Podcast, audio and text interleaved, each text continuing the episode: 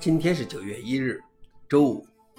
本期是银河观察第一千一百一十一期，我是主持人银河老王。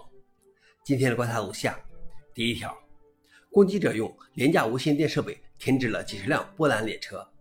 八月下旬，波兰全国有超过二十列客运和货运列车紧急停车。安全专家认为，破坏者只是通过无线电频率向列车发出了连续三个声调的无线电停车指令，就触发了列车的紧急停车功能。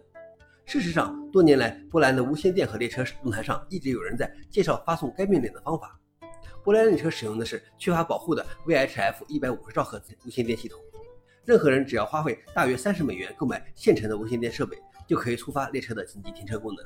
而波兰计划在二零二五年前取代现有的无线电系统，升级为支持加密和身份验证的 GMS 蜂窝无线电系统。消息来源：威尔的。老王点评：真不敢想象这么脆弱的列车系统。相比之下，波士顿地铁那个免费乘车的漏洞简直不是个事儿。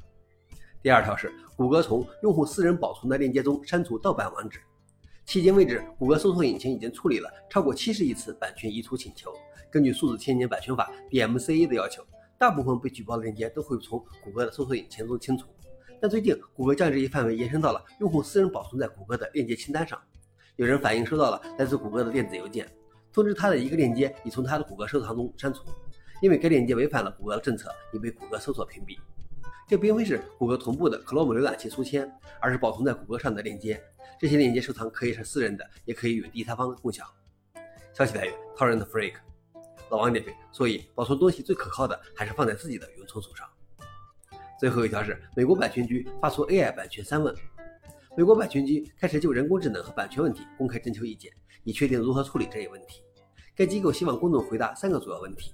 人工智能模型在训练中应如何使用受版权保护的数据？即使没有人类参与，人工智能生成的材料是否也可以受版权保护？版权责任如何与人工智能结合？消息来源：Work。老王点评：AI 给传统的版权保护带来了新问题。如果社会能就这些主要问题达成原则共识，AI 才能够去掉头上所悬挂的达摩克利斯之剑。以上就是今天的硬核观察。想了解视频的详情，请访问随附链接。谢谢大家，我们明天见。